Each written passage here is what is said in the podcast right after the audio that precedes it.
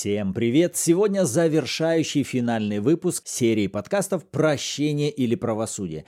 И мы верим, что к этому времени все уже вы пришли к пониманию того, каким же образом прощение и правосудие совмещаются в одной личности в Боге.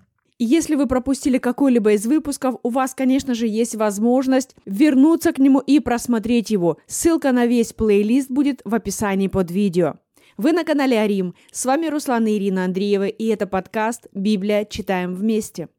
Если вы заметили, в этой серии выпусков мы шли с вами по модели пазлов. То есть мы взяли несколько пазлов, соединили их вместе, затем взяли еще один, соединили его, увидели чуть большую картину, прибавили еще один пазл, картина стала еще более шире. И вот сейчас мы с вами постараемся подытожить, к чему же все это нас должно было привести. И да, сегодня мы также обратимся с вами к нашим визуализациям. Поэтому, если вы смотрите нас в Ютубе, то мы крайне рекомендуем смотрите на схемы, на наши чертежи, они помогут вам. Если вы слушаете подкасты в аудио, тогда старайтесь визуализировать, если у вас это получится. Либо же все-таки просмотрите эти два выпуска в видеоформате в Ютубе. Итак, все наши прежние размышления должны были нас привести к ясному пониманию, во-первых, тех событий, которые могут происходить в вашей повседневной жизни, особенно посреди каких-то конфликтных ситуаций, когда вы видите какую-то несправедливость, зло, беззаконие, преступление, и внутри вас поднимаются реакции, требующие правосудия, возмездия, справедливости и тому подобное. Так вот, первое, что мы хотели донести каждому из вас, это понимание того, что никакое зло, никакое преступление не является результатом участия только какой-то одной личности. Любое зло, любое беззаконие, любое преступление нам важно рассматривать как продукт, результат, в котором задействованы именно две стороны. Одна сторона в мире духовном, другая сторона в мире физическом. Другими словами, каждый человек обязательно взаимодействует с духовным миром. Вопрос с каким? Либо с духовным миром Царства Божьего, либо с духовным миром Царства Тьмы. Напомним, что золотой середины некой нейтральной территории под названием человек ее не существует. И это относится ко всем людям, включая нас с вами. Каждый из нас с вами, мы взаимодействуем с каким-либо духовным миром постоянно, каждый день нашей жизни. И когда мы с вами говорим о каком-либо преступлении, зле, беззаконии, мы с вами должны давать этому одно четкое определение. Это воля дьявола, приведенная к проявлению. Следующее определение, которое мы с вами давали, что воля дьявола, как и воля Божья, на этой земле в мире физическом сама по себе не может быть проявлена. Как воля Божья, так и воля дьявола являются результатом взаимодействия мира духовного с человеком. Поэтому если какое-либо разрушение, поражение, все, что можно отнести к этим позициям украсть, убить и погубить, если это проявилось, все, называйте это воля дьявола, которая приведена к проявлению. Каким образом это произошло? Кто участвовал в этом проявлении? Ответ – две стороны. Первое это автор демонический дух или дьявол, и второй соучастник этого процесса – человек. И если вы при начале рассматриваете проблему, обозначая именно вот эти две стороны участников, тогда, соответственно, вы приходите к следующему выводу. Ага, значит и решение этой проблемы необходимо искать в отношении обеих сторон. То есть нельзя сказать, ага, человек виноват, давайте мы сейчас накажем человека, казним человека и так решим вопрос. Так вопрос не решится. Почему? Да потому что главный преступник так и остался. Вы казните человека, но на его место придет другой. И главный инициатор, лжец, аферист, клеветник воспользуется другим человеком. Поэтому, рассматривая все только в плоскости «человек виноват», вы никогда не решите проблему. А если вы изначально соглашаетесь с тем, что в этом участвовали две стороны, тогда да, вы приходите к выводу, нужно разбираться как с одной стороной, так и со второй. А соответственно, мне нужно знать, каким образом мне оказывать влияние в отношении дьявола и что мне делать в отношении человека. Ага, тогда вы понимаете, мне необходимы совершенно разные инструменты в отношении духа, в отношении духовного мира. Мне нужны какие-то сверхъестественные орудия, влияния, вмешательства. А в отношении человека мне нужна совершенно другая стратегия оказания влияния и служения. И вот глядя даже сейчас на вот эту модель, которую мы обрисовали с вами, смотрите, мы с вами указывали на то, что Бог со своей стороны, как никто, всегда занимал инициативную позицию в отношении служения, спасения человека. И Бог изначально определил, что зло будет наказано, зло будет отделено. В озеро огненное будут вержены все разновидности зла и беззакония. Библия говорит, что Бог не творил озеро огненное для человека. Бог предназначил озеро огненное для дьявола и ангелов его. Цель Божья в отношении человека – это спасти его, вывести его из этого обманутого состояния, из этого враждебного союза, в который он вступил. Поэтому уже глядя на Бога, вы видите, ага, в отношении дьявола Бог занимает позицию вот какую, в отношении человека вот какую. Также, когда мы с вами говорили о первой разновидности правосудия, да, вот о причинно-следственных связях, которые утверждены Богом, что нарушение всякого Божьего Слова имеет обратную сторону. Вот что дьявол использует. Всегда обратную сторону Божьих законов. Так вот, понимая вот эту причинно-следственную связь, мы тогда с вами по-другому можем рассматривать того же человека, который грешит и делает беззаконие. Рассматривать его не просто как того, кто делает все, что ему вздумается. Нет. Но вы видите человека, который идет в направлении проявления последующих проклятий. Он не в славное будущее идет. Не будет такого, что все останется безнаказанными, последствия на нем не проявятся. Человек так может думать. О, сразу ничего не произошло, значит ничего и не будет. Нет, это всего лишь время милости. Если что-то Бог и удерживает, чтобы поражение сразу не приходило на человека, только с целью того, чтобы помочь человеку обратиться. Но дьявол это может использовать для того, чтобы убеждать человека, смотри, все остается безнаказанным, давай будем дальше творить беззаконие. Но если мы с вами понимаем эту модель причинно-следственных связей, тогда у вас будет в отношении человека подниматься не столько желание мщения, сколько отношение сострадания. Потому что вы понимаете, его обманывают, и он идет не в лучшее, он идет в пагубное, в разрушительное. Это опаснейшая дорога. Его обманывают. То есть, когда вы смотрите именно так, как Бог на это смотрит, Смотрите, внутри вас уже не будет подниматься желание мщения в отношении человека, казни и скорого приведения правосудия. Нет, в вас уже будут подниматься такие качества, как сострадание, долготерпение, снисхождение и поиск желания, как его вернуть, как вывести его из этого опасного пути.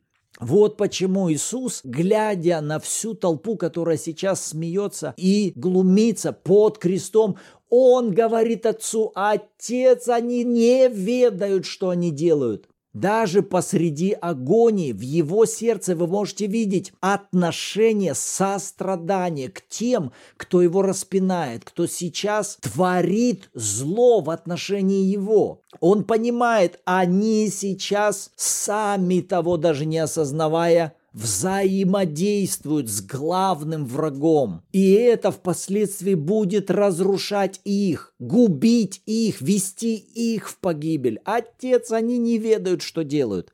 То есть такой взгляд на понимание Божьего отношения будет, соответственно, формировать внутри вас такие же чувствования. То есть вы тем самым приходите в некое единство с Богом, в единомыслие с Богом посреди того, что вроде бы вы стали очевидцем каких-то неправедных событий. Вот почему нам и важно было вот эти ключевые истины разложить по частям, а затем ясно увидеть, так все-таки Бог какой? Он ищущий того, чтобы тут же производить суд, наказание, или же в отношении человека он больше всего заинтересован, как его обратить.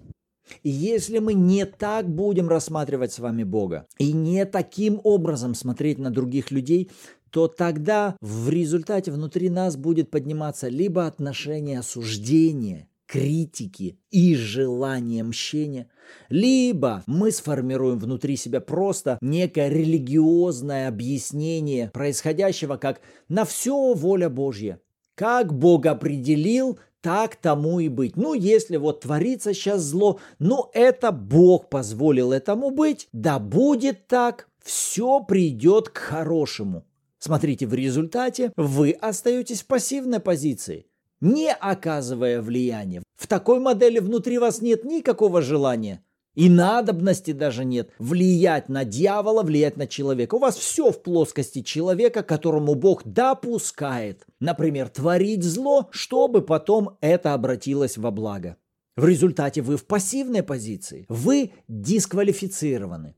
Если вы оказываетесь в позиции осуждения, критики и желания мщения, вы также дисквалифицированы святой, который никак не сможет взаимодействовать с Богом, потому что вот здесь-то никак не произвести изменения в жизни тех, которые сейчас творят волю дьявола. Чтобы в отношении их совершить служение, должны быть люди, которые умеют в отношении дьявола применять власть, задавать направление сверхъестественной силы, в отношении служения человеку служить не просто естественным образом, но взаимодействуя с Духом Божьим, чтобы приводить человека к осознанию греха, чтобы он пришел к сожалению о своем грехе, к поиску, как выйти из этой проблемы, затем услышал Евангелие, принял его и обратился из воли дьявола в волю Божью – это возможно осуществить только, когда мы с вами единомысленны с Богом.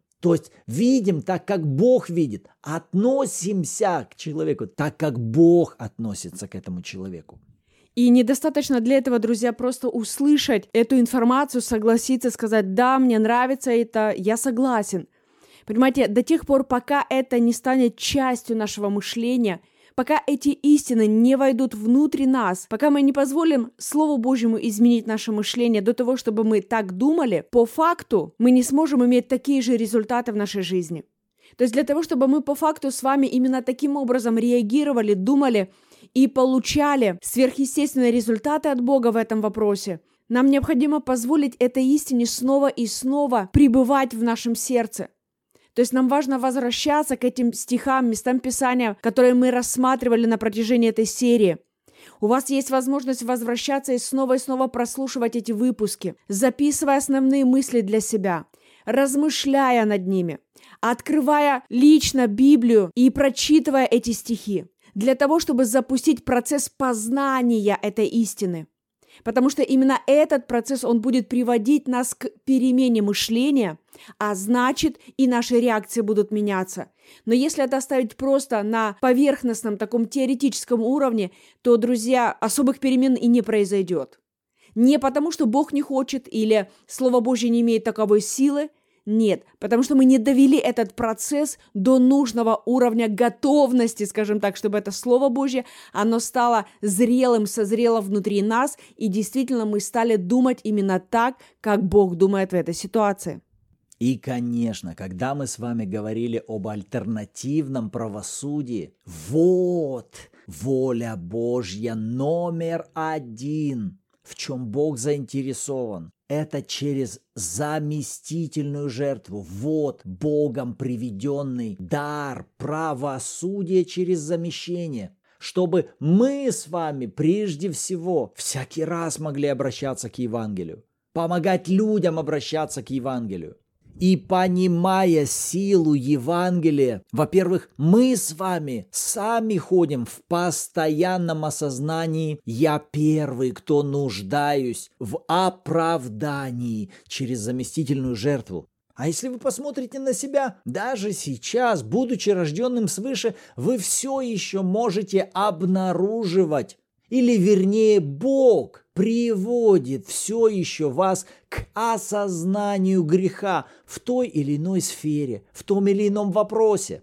Бог приводит вас к осознанию греха, помогает вам же на вашем уровне все еще приходить после осознания к сожалению, к раскаянию и желанию отделиться от этого греха. И вам точно так же необходимо лично каждый раз обращаться к заместительной жертве, к оправданию через заместительную жертву. Так если мы с вами нуждаемся всякий раз в этой модели, чтобы все больше и больше уходить от воли дьявола и все больше и больше возрастать в том, чтобы творить волю Божью, так в том же самом нуждается и каждый человек, живущий в этом мире. К чему это нас будет приводить? Да к тому, что тогда нет вообще никакой причины ходить критиканами и осуждать других людей. Тогда мы уже переключаемся из режима осуждения в позицию служения. Я не говорю о том, что нам тогда на все надо закрыть глаза, мы не будем никого осуждать. Нет. Приводить к осознанию греха, говорить о грехе, все в порядке. Но привести к истинному осознанию греха и сожалению в нем вы не сможете просто естественно критикуя человека. Это возможно сделать только взаимодействуя со Святым Духом. Это Его служение. Он, придя, обличит мир во грехе, будет говорить о правде и о суде. Никто лучше, чем Святой Дух, не может этого сделать. Да, Он это будет делать вместе с вами или через вас. И его служение, обличение, приведение к осознанию греха напрямую связано с тем, чтобы привести человека к чему? К жертве Иисуса, не к упреку, не в болото осуждения, а к месту, где Он получает оправдание через заместительную жертву. Это разные вещи. Вы можете просто ходить религиозным критиканом и говорить, ты прелюбодей, ты пьяница, ты блудница, устыдись и перестань это делать. Это фарисейство. Бог так не делает. Вместе с тем, что Дух Божий обличает, указывает на грех, он тут же говорит, это опасно, повернись вот сюда, вот дверь, жертва Иисуса, и давай, есть дом Отца, есть совершенная воля Божья, есть лучшее, что превосходит то, где ты сейчас находишься. Давай идем вот сюда. В доме Отца обителей много. Блудный сын, возвращайся. Вот каким образом Бог совершает служение. У него все в комплексе. И это все наполнено любовью, милостью, долготерпением и состраданием к человеку. Всю свою агрессию вы можете направлять в духовных битвах в отношении бесов и демонов. Туда да, туда можете направлять, но в отношении человека Бог занимает позицию любящего и ищущего спасти. И, возможно, кто-то сейчас, слушая нас, задается вопросом, ну а как же мне перестать творить волю дьявола и начать творить волю Божью? Да, я согласен, я хочу, что мне для этого сделать? У нас для вас отличная новость, друзья. То, с чего вам стоит начать, это с молитвы покаяния перед Богом. Как это сделать? Давайте вместе с нами помолимся. И вы скажете это от своего сердца. Отец, я прихожу к тебе во имя Иисуса, и я прошу тебя, прости меня за то, что до этого я исполнял волю дьявола. Я каюсь во всех моих грехах. Я принимаю и провозглашаю Иисуса Христа своим Господом и Спасителем. Я верю, что Иисус взял на себя мои грехи и даровал мне свою праведность. Я нуждаюсь в Твоем служении, Святой Дух. Веди, руководи, направляй меня, для того, чтобы каждый день моей жизни я теперь исполнял только волю Божью. Я благодарю Тебя, Отец, за Твою любовь ко мне. Во имя Иисуса. Аминь. Аминь. Вот каким образом вы можете исповедовать свой грех и принимать всякий раз оправдание через жертву Иисуса Христа. Аминь. И в завершении мы также хотели бы поблагодарить всех партнеров служения, благодаря которым эти выпуски, они могут быть доступны для вас сегодня. Поэтому в завершении каждой серии выпусков мы будем молиться о партнерах нашего служения и о каждом семени, которое вы направляете в это служение. Апостол Павел в послании к Галатам говорит, наставляемый делись всяким добром с наставляющим, не обманывайтесь. Бог поругаем не бывает, что посеет человек, то и пожнет. Сеющий в плоть от плоти своей пожнет. Тление, сеющий в дух от духа, пожнет жизнь вечную. Павел связывает процесс сеяния с процессом наставления. Поэтому да благословит Господь всякую руку дающую и всякого сеющего в дух. Аминь. Отец, мы благословляем каждую руку дающего, мы благословляем каждого партнера служения. Мы благодарим Тебя за то, что Ты подаешь обилие посеянному ими семени. Мы благословляем их нивы, мы благословляем Твое Слово, да пожнет каждый сеющий от Духа жизнь. Во имя Иисуса. Аминь. Аминь. Рады, что вместе с нами вы изучаете Слово Божье. И в следующей серии выпусков мы с вами услышимся. Всем благословений.